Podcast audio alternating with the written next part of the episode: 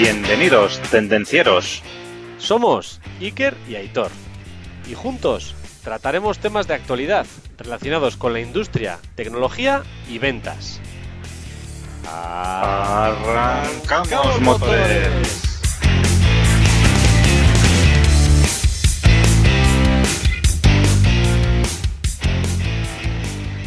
Buenos días, buenas tardes, buenas noches, buenas madrugadas, Aitor. Hola Iker y feliz día. Feliz día, feliz día, feliz día de... Feliz día de la mujer. Sí, El día que los... Hoy, hoy que estamos grabando es el día de la mujer. ¿eh? El día que lo escuchéis, pues igual no, pero bueno. Seguramente no. Seguramente no, pero bueno. Como hoy es el día que grabamos, pues bueno, le vamos a dedicar el podcast de hoy a todas las tendencieras y a todas las mujeres ¿eh? que nos escuchan. Y este programa pues va dedicado para todas ellas. Muy bien, me parece muy buena idea, Aitor. Estoy contigo. Además, Iker, aunque no viene al caso, pero tengo que decir que esta semana le hemos dado un plus de calidad al podcast, ¿eh? Sí, Porque señor. estreno mi nuevo micrófono. Sí, señor. ¿Y cómo se oye? ¿Cómo se oye? Se escucha todo, Aitor. A ver, lo veremos luego, veremos luego el resultado, ¿vale? bueno, seguimos. La semana pasada, Iker, ¿qué- ¿de qué hablábamos? La semana pasada hablamos de técnicas de unión de materiales en la industria, sobre todo del automóvil. Tema heavy metal del duro, pero que todo persona, todo tendenciero que trabaje en el mundo del automóvil y de la industria Y de la debe industria. conocer. Porque luego estamos hablando de aportar valor, estamos hablando de ofrecer soluciones, estamos hablando, pero claro, si no conoces los procesos no serás capaces de aportar valor. Con lo cual, es duro el tema, es duro, pero es bueno. Así que... Soldadura, remachado, adhesivos, pegados, etcétera, etcétera. Exacto, dale caña, que ya verás cómo te va a servir. Bueno, Iker, y otra cosita más. Eh, este mes de marzo es que tengo un montón de gente que cumple años. Mi Ah. familia, amigos, etcétera. Y no sé, alguno de ellos, pues, ¿qué me recomendarías que les puedo regalar, Iker? Yo te recomiendo el sabiduría, Aitor, regala sabiduría. ¿Y cómo hacemos eso? Pues regalando un libro. Entonces, si tus amigos Aitor son tendencieros, que seguro que lo son, pues te recomiendo que les digas que visiten la biblioteca de Tendencieros Industriales en la página web de tendencierosindustriales.com barra biblioteca y allí tienes todos los libros que recomendamos y que recomiendan nuestros invitados en el podcast. Yo creo que con eso vas a triunfar. Pues seguro que sí, seguro que sí. Muchas gracias, Iker. Y a los tendencieros, ya sabéis, suscribiros a la newsletter, ¿eh? porque eh, os estaréis al día de los nuevos podcasts que vayamos haciendo. Y además, Iker todas las semanas publica un post, bueno, bueno. Que, ¿Cómo dices esto? que? Iker? Canelita en rama. Canelita en rama, canelita en rama, que se me había ido el, de santo al cielo. Canela en rama los posts que hace Iker, ¿eh? O sea, suscribiros porque es muy interesante. Recordaros también que si os queréis suscribir, pues nos podéis encontrar en tendencierosindustriales.com, en Instagram, en YouTube, tenemos canal en LinkedIn y en las diferentes plataformas de podcasting. Yo creo que en prácticamente todas estaremos, ¿eh? En iVoox, Spotify, Apple Podcast, eh, Spreaker, eh, Google Podcast, eh, no sé, en todos, no sé. Todo lo que En se os todos. pueda ocurrir podcast, pues ahí estamos. Y además sabéis que podéis ayudar a más personas para que aprovechen estos consejos y recomendaciones. Dadle al me gusta o al 5 estrellas, lo que toque. Al final así el contenido aparecerá a más gente. Entonces tú le estás ayudando y nos estás ayudando a nosotros también. Con lo cual, pues anímate y suscríbete. Suscribirse gratis, ¿eh? Ya sabéis, y darse de baja también, ¿eh? Y sin más, Iker... ¡Arrancamos motores! Hoy vamos a hablar de un tema eh, que nos, nos incumbe a todas las personas, con lo cual este podcast, además de los tendencieros, lo puede escuchar cualquier persona, porque todos los que estamos aquí eh, manejamos el teléfono móvil, manejamos, bueno, ordenadores igual todos no, pero el teléfono móvil todos, la tablet, todas estas cosas. Entonces hoy vamos a hablar de ciberataques y cómo evitarlos, ¿vale? O sea que el podcast de hoy dedicado a todo el mundo. O sea, el potencial de oyentes que tenemos es, no sé, 7.000 o 8.000 millones de personas. Como dirían los informáticos, asterisco punto asterisco. Eso es, infinito. Actualmente, Iker, ya sabes que todo, todo está en Internet, ¿vale? Podemos encontrar toda nuestra información personal, las fotos, los datos de los bancos. Eh, también podemos encontrar, pues bueno, informaciones de gobierno, de hospitales, de empresas. Y claro, eh, además estamos eh, concretamente ahora en una situación un poco delicada con el tema de la guerra que se está viviendo entre Rusia y Ucrania. Y pues bueno, vemos que nuestros datos se ponen ahí un poco en, conflicto, ¿no? Y que son susceptibles de ciberataques, ¿no? De hecho ya lo vimos, ¿no? Que si hay ciberataques por aquí, ciberataques por allá, que si cierran eh, la red de Internet en un lado, que si la abren por el otro. Entonces, pues bueno, tenemos que estar preparados para todo esto, ¿vale?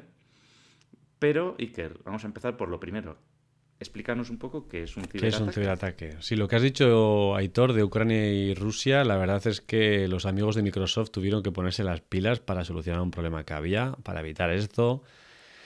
Eh, ya hemos visto que también han hackeado todos los, todas las wifi posibles. Está nuestro amigo Musk ahí cediendo sus satélites para darles la, la conexión al mundo.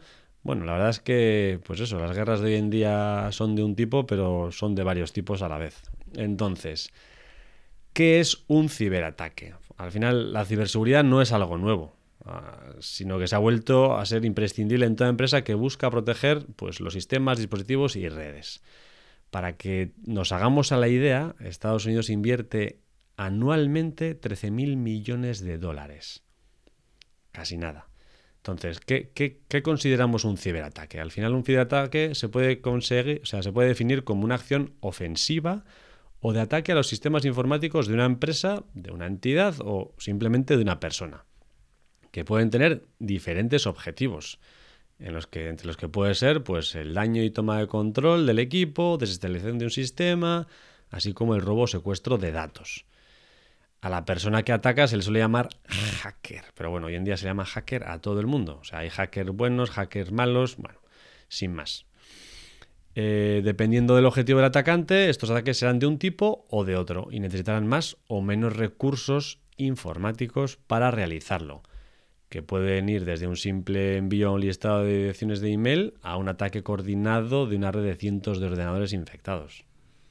Así es, que y lo que hay que decir aquí es que, a ver, esto cualquiera está expuesto a un ciberataque.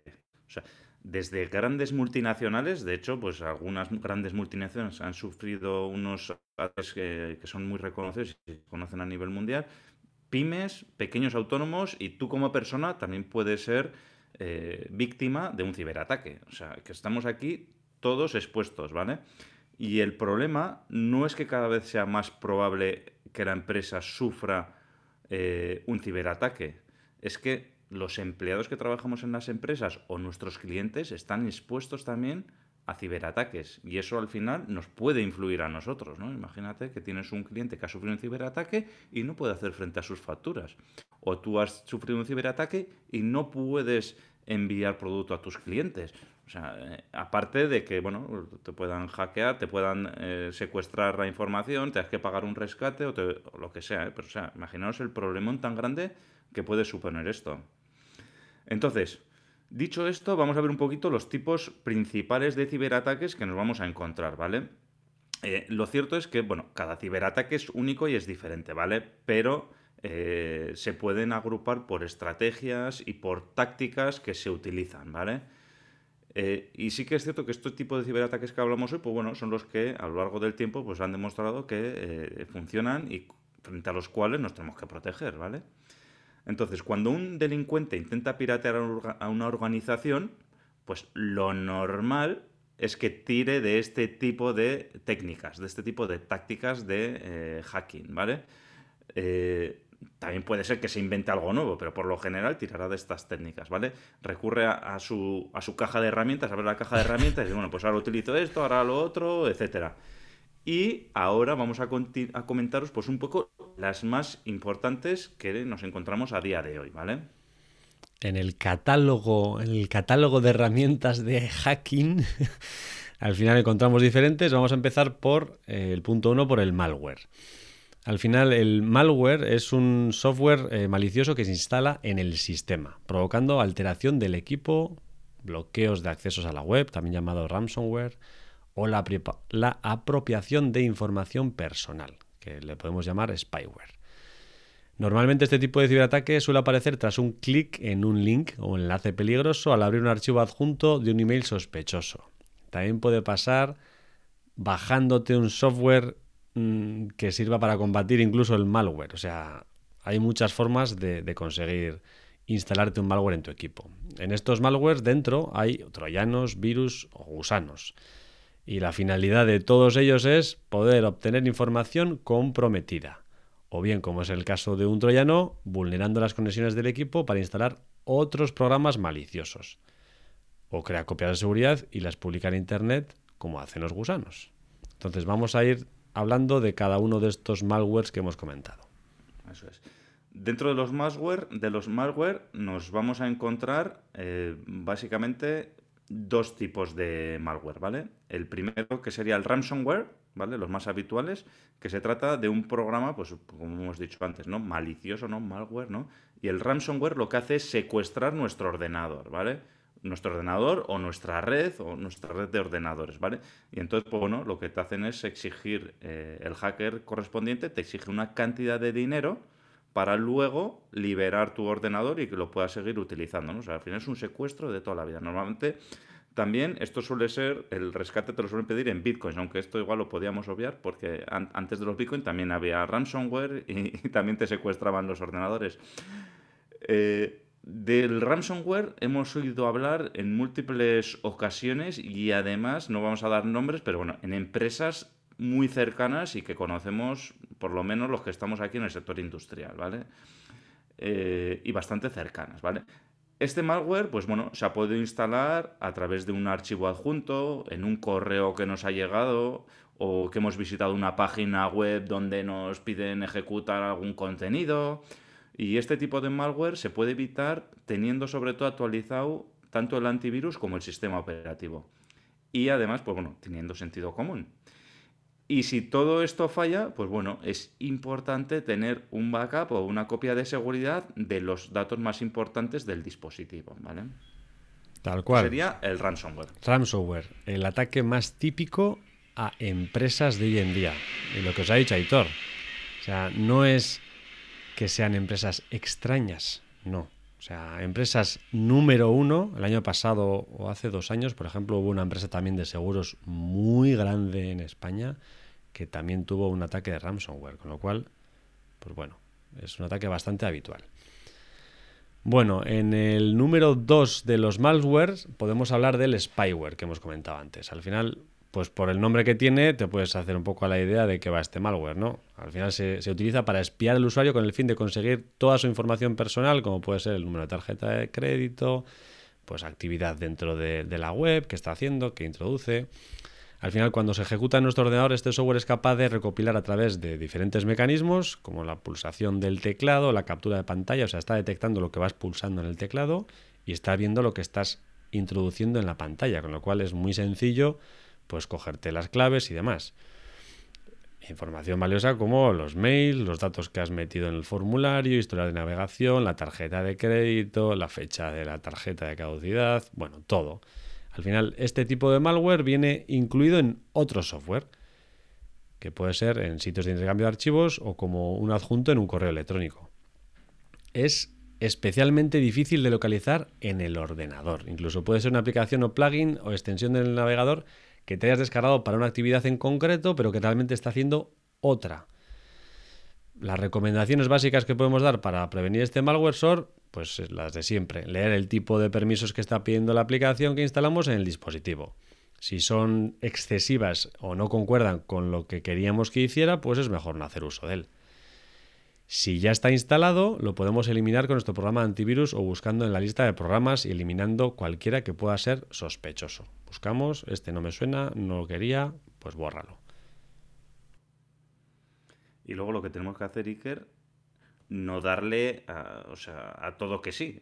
Que normalmente cuando vamos a una página web, la cookies, aceptar todo. El este, me lo, aceptar todo. Que es algo bueno, que hacemos habitualmente. Eh, no nos leemos nada. No leemos nada. Eso es el problema, que muchas veces no leemos nada. Y en mi familia pasa habitualmente. O sea, cuando te sale un cartelito ahí diciendo aceptar o cancelar, lo importante suele ser quitar el cartelito cuanto antes. No es importante leerlo Entonces, ¿qué pasa si le das a aceptar y cancelar y no sabes lo que ponía? En muchos, además, tener cuidado porque muchos de estos programas que te, te van a infectar, incluso te ponen, si desea instalar el software, pulse cancelar.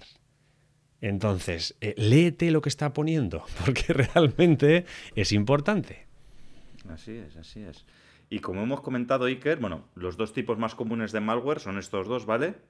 Pero estos vienen normalmente a través de un virus, un gusano o un troyano, ¿vale? Y, a ver, lo que tenemos que dejar es claro que es cada una de estas tres cosas, ¿vale? Entonces, eh, definición de gusano, ¿vale? Su principal característica es que tiene la capacidad de retar por sí mismo de un terminal a otro, dentro de una misma red, y se puede replicar. Esto significa que no necesita la intervención del usuario para propagarse, como ocurre, por ejemplo, con los virus, ¿vale? O sea, que el gusano va a ir avanzando y sin que tú hagas nada va a ir infectando tu ordenador y los, la red de ordenadores eh, que tienes a tu alrededor, ¿vale? Bueno, para que os hagáis un poco a la idea y sepáis la, digamos, el nombre de qué viene, pues el gusano, él se va moviendo. O sea, él es independiente. es así, él va yendo. El virus no, el virus, ¿qué consiste el virus? El virus tiene que ir con una célula. Entonces, se llama virus por eso mismo. Al contrario que los gusanos, necesitan a una persona, necesitan a una célula para propagarse. Entonces, normalmente están alojados en archivos o programas que al ser ejecutados infectan el terminal. Yo te paso a ti un programa y te paso el virus con él. Y luego, por último, tenemos el troyano, ¿vale? Que a diferencia del virus y del gusano, los troyanos no se, eh, no se propagan, ¿vale? Y lo que hacen es se camuflan como si fuera una aplicación legítima. Lo que hemos dicho antes, hoy pues me bajo una extensión de Google Chrome que pienso que es para no sé qué, pero resulta que ese no sé qué resulta es otra cosa diferente, ¿no? Y se está apropiando pues de, tus datos por ahí, ¿no? Su diferencia principal es esa, ¿no? Y entonces, ¿qué es lo que hace el troyano? Pues bueno, abre la puerta, pues abre una puerta para que el hacker pues se pueda meter en tu ordenador y pueda trastear todo lo que quiera, ¿no? Y pueda acceder a tu sistema, ¿no? un poco es la diferencia, esas sean las tres principales eh, formas em, de, de, malware, ¿vale? El, gusano, el virus y el troyano. Que los nombres ya dan pistas, o sea que... Sí, sí, nos podemos hacer una idea. Bueno, el siguiente tipo de ciberataque que podemos tener, ¿cuál sería, Iker? El phishing, y no estamos hablando de la pesca, estamos hablando de phishing con PH. Al final, se trata de uno de los métodos más utilizados por ciberdelincuentes para estafar y obtener información confidencial mientras tú estás pensando que estás en un sitio de plena confianza. Este ataque va dirigido normalmente a personas. Normalmente, no va a empresas, va a personas. ¿En qué consiste? Son técnicas de ingeniería social. ¿Qué quiere decir esto? Quiere decir que buscan la información que hay en la web, buscan pues tu nombre, saben tu nombre, Aitor Landa, van, ven LinkedIn, ostras, trabaja en tal empresa, hace tal, hace lo otro.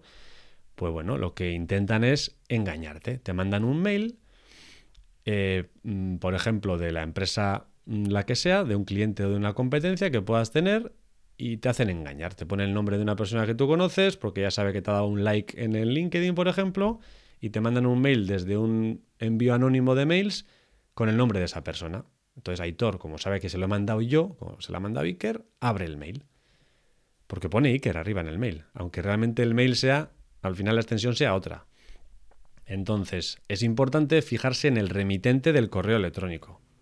Pero no en el nombre, sino en el correo electrónico. ¿Qué pone ahí en el correo electrónico? En el correo electrónico puede poner iker arroba empresasospechosa.com. Claro.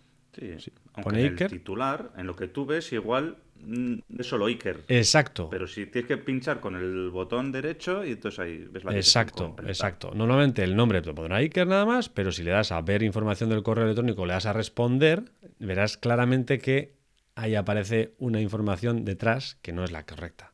Entonces, si tienes dudas, si pone empresa sospechosa, muchas veces lo que hacen también es jugar con las letras. O sea, si, si pone una L, pues igual te pone una I en la extensión de la empresa sospechosa.com. Entonces, copias ese link, lo metes directamente en, el navegador, o sea, empresasospechosa.com, lo pegas en el navegador y si sabes la página que es real, entonces seguramente será real. Si no sabes la página, es que no es real. Entonces, Si Hay que sospechas, fijarse, hay, sí, hay que fijarse muy bien en dónde, de dónde, de dónde te mandan el correo, ¿eh? Porque Eso es. Banco Santander y es, en vez de Banco, Banco Santander con N en vez de con N. Exacto. A veces te meten diferencias sutiles que no te das cuenta porque le vas Exacto. leyendo a toda pastilla. Exacto. Esto se utiliza mucho en correos electrónicos y se utiliza también mucho en SMS y mensajes que te pueden llegar. Entonces, vigila, vigila. El link que te mandan en el mail, el link pone Banco Santander o Santander. Si es de un banco, mi recomendación es que no cliques en ese link.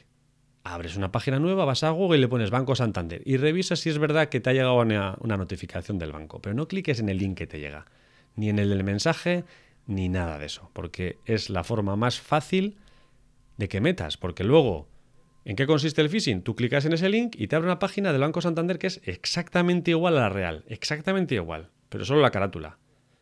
Entras tus datos allí, le das a enviar y lo que hace es coge esos datos y los envía al servidor del hacker y se los guarda automáticamente. Usuario y contraseña. No tiene que hacer nada más. Y ya con eso ya, chao. Las preparo ya. Ten mucho cuidado con eso. Una pista también suele ser en esa página que has entrado, clica los links que pueda haber del Banco Santander a ver si realmente todos funcionan, porque normalmente solo funciona la página central. ¿Qué más, Así Aitor? es. Bueno, tenemos el phishing y tenemos aquí un ataque también muy común, que este, la gente igual no es muy consciente de ella, que es el hombre en el medio, man in the middle, que le llaman también.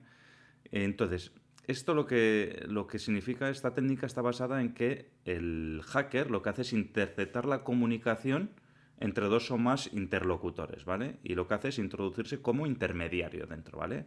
Entonces, ¿Qué es lo que permite esto? Pues conocer o modificar la información que intercambian entre ellos, ¿vale? Entonces, eh, y los que están comunicándose, encima es que no se enteran, porque el otro está con la oreja puesta escuchándolo, pero está pasando la información y el otro está cogiéndolo, ¿vale? Entonces, los ciberdelincuentes lo que hacen para llevar a cabo de forma exitosa, exitosa estos, eh, normalmente habilitan puntos de acceso wifi que tienen bajo nivel de seguridad, ¿vale? Y entonces tú te conectas a esa red que te han habilitado ellos y ellos mm, realmente es una red que han habilitado para que la gente se conecte y robarles todos los datos, ¿vale? Y otra de las formas que puede ser es que también haya un, un punto wifi que no lo hayan puesto ellos, pero que ellos tiene baja seguridad, pues lo puedan hackear y puedan escuchar todas las comunicaciones que están pasando a través de ese punto wifi también. Entonces, eh, importante aquí, pues cuando no, nos- no conectarnos a puntos wifi que no conozcamos, ¿eh? así porque si va, wifi gratis, así me conecto y luego resulta que toda la información que estás dando ahí se la estás dando al ciberdelincuente, ¿vale? Entonces no conectarse a, a puntos wifi que sean gratis o de baja o de bajo nivel de seguridad y si lo hacemos, pues bueno, también podemos utilizar VPNs, ¿eh? Entonces, además que de esta manera también pueden incluso, a pueden incluso llegar a controlar tu dispositivo e incluso podrían llegar a instalar un malware en tu ordenador, ¿vale? Tal cual lo ha dicho Aitor. Te lo ponen fácil, tú ves, wifi gratis, te conectas y chao, está el tío escuchando ahí. ¿Qué Gratis. pasa?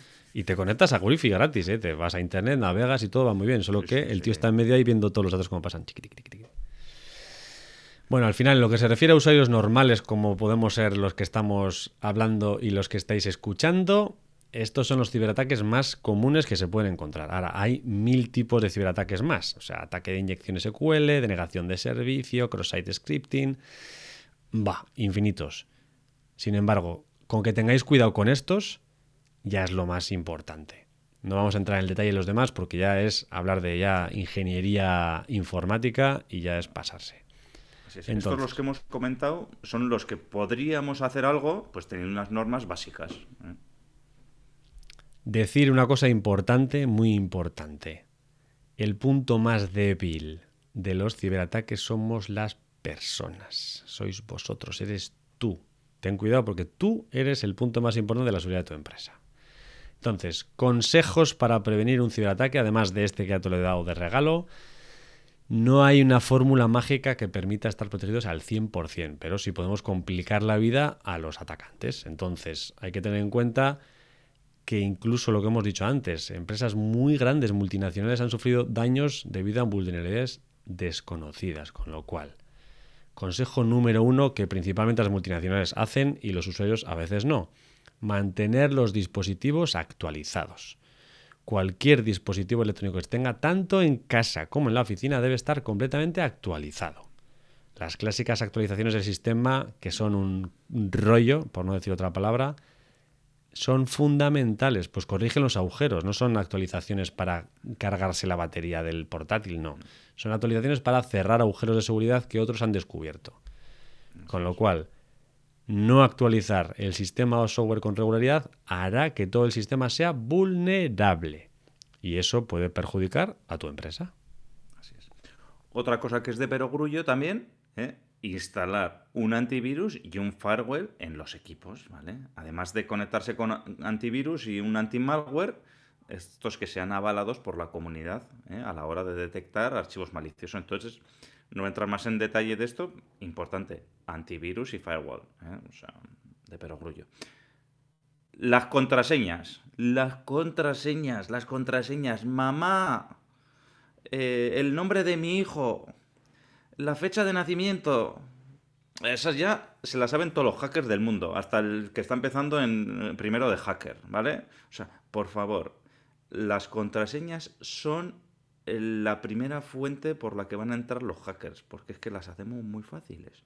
Entonces, conviene utilizar un sistema de autenticación que sea complejo, es decir, que sea una serie de caracteres aleatorios que sea difícil de craquear, de hackear por el hacker, por el ciberdelincuente, ¿vale? O sea, por favor, eh, mamá 2012 no me sirve de contraseña, ¿vale? está bien, porque tiene letras y números, pero no me sirve. A ver, Iker, danos, tú que eres un, un ciberhacker, danos algunos consejos de contraseñas. algunos oficiales y algunos míos. Lo que os dice Aitor. Eh, bueno, pues eso. no usar cosas de perogrullo. Al final, consejo número uno puede ser utilizar contraseñas de al menos 10, 12, 15 caracteres que combinen letras, números, mayúsculas y minúsculas y símbolos de forma aleatoria. ¿Vale? ¿Quién se acuerda de eso? Bueno, pues puedes utilizar reglas. Por ejemplo, me voy a inventar una. Puedes poner yo nací en Vitoria, Vitoria en mayúscula, el mm, X de no sé dónde, de no sé cuándo, y todo seguido, por ejemplo. Y te acuerdas, entonces ahí puedes combinar letras, puedes combinar números, puedes combinar incluso al final un asterisco, un algo raro, mayúsculas y minúsculas. Entonces, haz algo que te recuerde, no pongas HJ, tres mayúsculas, como las de la wifi, que sí, que están bien, pero no te vas a acordar, con lo cual, pues bueno. Evita usar palabras reales o genéricas. Y si usas alguna palabra real que no sea mamá, o sea, si vas a usar una palabra real, pues utiliza una frase larga. Mi madre se llama Pepita y se nació en Honolulu. Bueno, pues vale. No usar datos comunes como personas, mascotas, eh, fechas de aniversario, como os ha dicho Aitor. Y además, no utilizar la misma contraseña en todos los sitios web.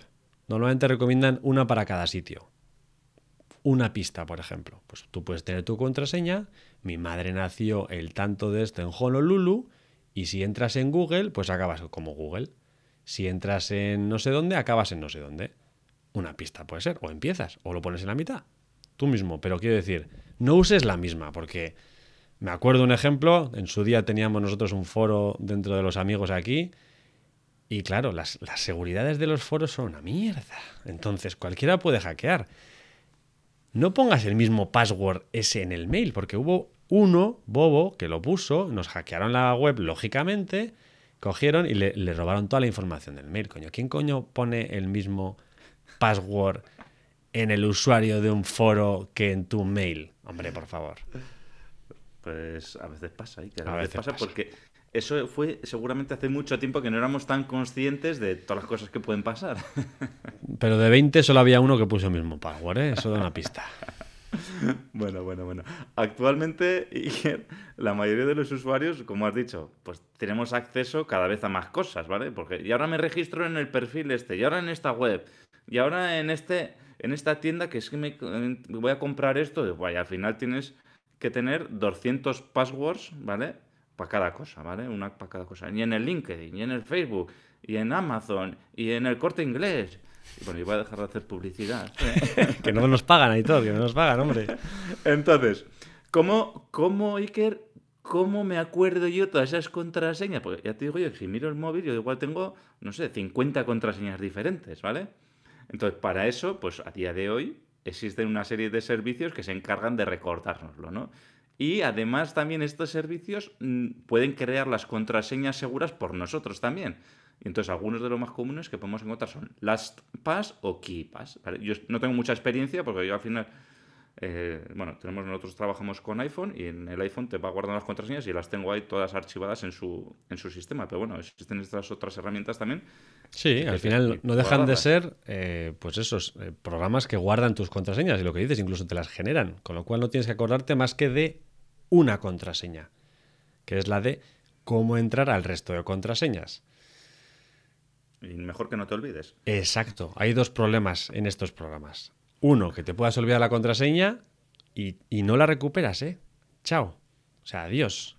Dos, que te roben esa contraseña porque es muy fácil y te pillen todas las demás. Entonces, bueno, tiene sus ventajas, pero hay que tener su cuidado.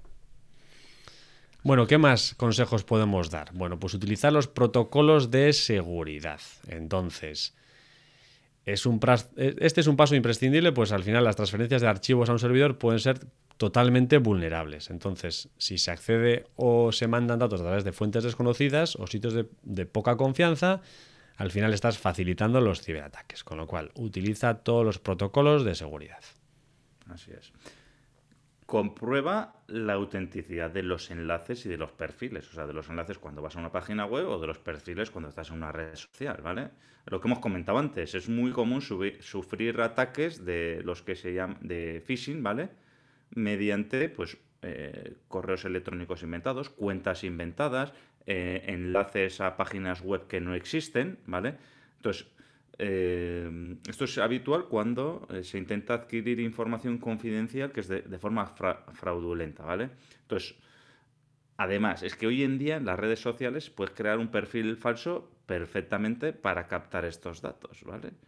Eh, sobre todo por medio de cuentas que no son oficiales de empresas, lo que hemos dicho antes, ¿no? El, banco, banco con M en vez de con N, ¿no? Banco, ¿eh? tú vas al banco y luego pues te manda un correo el banco o entras en el perfil de, de esa red social a seguir a banco y luego resulta que no es.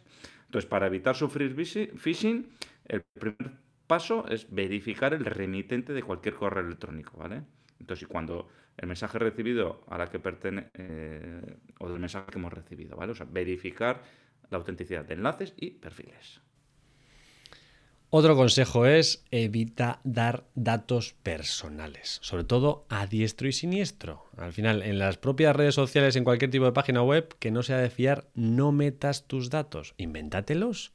Si entras en un foro y te pide el teléfono como obligatorio, ¿para qué cojones quiere un foro tu teléfono? Pues pon uno 666-777-888. Ya está, empieza por 6 además porque muchos verifican que tiene que empezar por 6. Lo recomendable es solo utilizarlos cuando sea indispensable. Entonces, pon los datos solo cuando sea totalmente indispensable. Si es el banco y te va a mandar un mensaje para que confirmes, pues necesitarás meter el, el teléfono. Pero si no, pues no lo metas. Entonces, ten mucho cuidado de con quién compartes nuestra información porque puede ser vulnerable. Otra idea que podemos tener aquí con los de los datos personales y con lo que has comentado, pues puedes tener también una, pues crearte una cuenta de correo electrónico alternativa para cuando vas, o sea, tener tu cuenta oficial, por decirlo de alguna manera, pues oye, para, para el banco, para estas cosas, y cuando vas a hacer a servicios que son un poco aleatorios, pues tienes una cuenta de correo electrónico eh, alternativa, que oye, que si que la utilizas para esas cosas, y el día de mañana se pierde, pues bueno, has perdido el acceso a un servicio, a una página web, ¿qué tal? Pues bueno, ya te abrías otra cuenta, ¿no? No pasa nada. Entonces, eso es otro truco que puedes tener también. Importante también, no descargar contenido pirata, ¿vale? En la red hay muchas opciones para bajar software o archivos multimedia, películas, música. Bueno, esto es lo mejor. ¿eh? Para meterte hay un malware, ¿vale? Te lo bajas, te lo metes en el móvil, lo archivas, te hackean todo el sistema, ¿eh? Y entonces, pues ojo, no nos descargamos el contenido pirata, que queremos que nos hemos descargado una, una película gratuita, la última que ha salido en el cine y guay, y luego resulta que viene con regalito. ¿eh? Además, de, además de gratis, con regalos. ¿Qué más quieres? Eh? O sea, cuidado. Eh, porque los archivos pirata, o sea, es que es, esto es un. Este es el A del ABC del ciberdelincuente, es el A, archivo pirata. Toma, que lo quieres gratis, toma gratis y con regalo, ¿vale? Sí, señor. Entonces, pues bueno, ahí te pueden meter un virus, un troyano, un spybot o lo que sea, ¿vale? O sea que ojito con archivos piratas. Más consejos. Realizar copias de seguridad. Las copias de seguridad son el respaldo que protege tus datos importantes dentro de tu equipo informático. Sin ellas podrías perderlo todo. Todo. Haz copias de seguridad. Si tienes un ataque de ransomware, eh, posiblemente te, secuestren el equipo y posiblemente tengas que formatear y meter la copia de seguridad. Hay mil métodos de hacer copias de seguridad. Normalmente los más seguros son en la nube. Puedes hacerlo en un USB o un disco duro, puedes hacerlo en muchos sitios, pero haz copias de seguridad periódicamente y archívalas, porque igual una está infectada y tienes que ir a una anterior. Entonces, pues eso. Así es. Así es. Bueno, y que estos los consejos fundamentales, ¿vale? Pero ahora, brevemente, unos consejos extra adicionales a los que hemos comentado, ¿vale? Utiliza redes virtuales VPN, ¿vale? Las, si no sabéis, la red virtual VPN lo que te permite navegar es de forma anónima y la información va cifrada desde tu ordenador hasta el servidor, ¿vale? Con lo cual, esto, si hay un nombre en medio o lo que sea, pues vas a quitarte ese riesgo. Accede a las páginas web que tengan certificado SSL y utilicen HTTPS, o sea, que tengan el candadito al lado de, la dirección ahí en, la barra del buscador no utilizar redes wifi públicas, ¿vale? O lo mínimo posible, ya lo hemos comentado antes. Y nunca utilizarlas, sobre todo si vas a acceder a datos sensibles, a tus datos bancarios, a tus datos médicos, a todo este tipo de datos. Si vas a introducir los datos de tu tarjeta de crédito, ¿vale? La contraseña, el teléfono, etcétera, asegúrate lo mismo que hemos dicho antes, que sea una eh, que tenga su certificado SSL que sea HTTPS, ¿vale? Que tenga ahí el candadito. No metas ningún USB dentro de tu computadora si te lo has encontrado. Si no sabes su procedencia y estás seguro de lo que lleva dentro, no metas. O sea, un USB hoy en día, antes valía dinero, ahora vale una mierda. O sea, si encuentras un USB, tíralo a la basura, tíralo. Y si no, si lo necesitas, escanea el dispositivo. Pero lo mejor, tira a la basura si no sabes la procedencia. Otro consejo rápido. Iker, per- perdona, Iker, lo típico que te encuentras ahí, te lo puedes encontrar en la calle o en, en tu empresa, incluso. Uy, este pendrive, ¿de quién será? Voy a ver, lo meto. Error. Eh, error, efectivamente. Igual tienes suerte, igual tienes suerte, pero No lo hagas. Déjalo donde estaba. O si no, tira a la basura. No permitas que terceros ingresen datos en tu equipo. No dejes tu equipo a nadie. Y menos si no estás tú delante. Y luego lo de siempre. Formación, formación y formación. Al final las brechas de seguridad, lo hemos dicho, son por las personas. Con lo cual tenemos que estar formadas y actualizadas. Y este podcast puede ser una forma de hacerlo. Así es. Bueno, Iker, y para ir acabando ya, bueno, ya hemos dicho eh, cómo protegernos de ciberataques, hemos hablado de los ciberataques también, y bueno, ya lo último que nos queda es, oye, y si finalmente sufrimos un ciberataque, ¿qué podemos hacer, ¿vale? Pues bueno, esto es, esto es sencillo, ¿vale? Eh, aquí los que se recomiendan son los siguientes pasos. El primero, pues bueno, seguir los procedimientos que la compañía tiene establecidos para estos casos, ¿vale? Si estás en una compañía, normalmente todas las compañías pues tienen un procedimiento, ¿no? Informa a los, a los, a tu responsable superior, ¿vale? Y sobre todo, nunca pagar rescate por los datos, ¿vale? Esto es importante. Nunca pagar rescate. Y por último, el, también tan importante o más que los demás, pues al final esto lo que hay que hacer es denunciarlo a las autoridades competentes, hay que denunciarlo a la policía, ¿vale? Eh, igualmente, pues oye, si estamos navegando por la web, si nos encontramos un contenido que no es adecuado o una página que puede suponer un riesgo para las personas, pues igualmente también denunciarlo a la policía o a los cuerpos policiales, ¿vale? Que se encargan de estos temas, ¿vale? Porque si no, lo que vamos a hacer es permitir que otras personas se pongan en riesgo, ¿vale? O sea, con lo cual, aquí un poquito de responsabilidad por parte de todos y, oye, lo mismo que has dicho antes del USB que nos hemos encontrado, oye, puedes preguntar, preguntar, no meterlo nunca, oye, ¿es de alguien este USB? Que no es de nadie, pues casi lo mejor que puedes hacer es tirarlo a la basura para no poner en riesgo a nadie. Bueno, Aitor, le hemos dado un repaso muy bueno a la ciberseguridad y vamos ya a las conclusiones. Al final, conocer que es un ciberataque no siempre es suficiente para evitarlo, no lo es. Los hackers siempre van un paso por delante, por lo que las empresas están obligadas a tomar todas las medidas que están a su alcance. Si no se toman estas medidas, los atacantes estarán atentos para tratar de entrar, robarte dinero, información, incluso bloquearte el negocio e interrumpirlo. Lo hacen, lo están haciendo. Gran parte de los ciberataques sí se pueden prevenir o detectar con prácticas de seguridad básicas, las que hemos comentado hoy, ¿eh? ningún secreto. En la mayoría de los casos los hackers se benefician de los sesgos de las personas o de ganarse su confianza, miedo o la avaricia. Ten cuidado con todas estas. Ser diligente con respecto a la ciberseguridad en lugar del trabajo y en el hogar puede marcar la diferencia. Así es. Y lo que sí que puedo decir, Iker, ¿eh? Que la página web de Tendencieros Industriales lleva certificado HTTPS y la verás con su candadito, con lo cual te puedes suscribir tranquilamente, ¿eh? sin ningún problema de que te vayan a hackear la cuenta, ¿vale? Sí, Eso- señor, sí, señor. Pero aún así, aunque estés seguro, no pongas el password del banco. No, no, pon uno menos. Bueno, Iker, y para acabar, ¿eh? aquí tenemos que decir a nuestros comentarios, la pregunta es que, oye, si habéis sufrido un ciberataque, ¿eh? pues oye, nos lo comentáis, nos lo dejáis por escrito en comentarios, ¿vale? En cualquiera de las redes sociales que nos sigáis, ¿vale?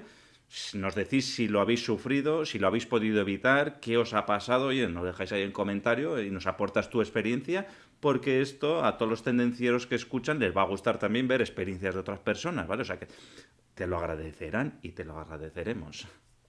Sí, señor, y como ha dicho Editor, con el candadito, suscríbete para estar al día de los nuevos episodios. Y sin más, tendenciero, tendenciera. La semana te espera. Chao, chao. Chao. Hasta aquí el tema de hoy. Esperamos que te haya gustado. Si es así, suscríbete, comparte y dale al me gusta. Puedes proponernos temas, dudas y demás consultas en comentarios y en LinkedIn. No lo dudes, te ayudaremos.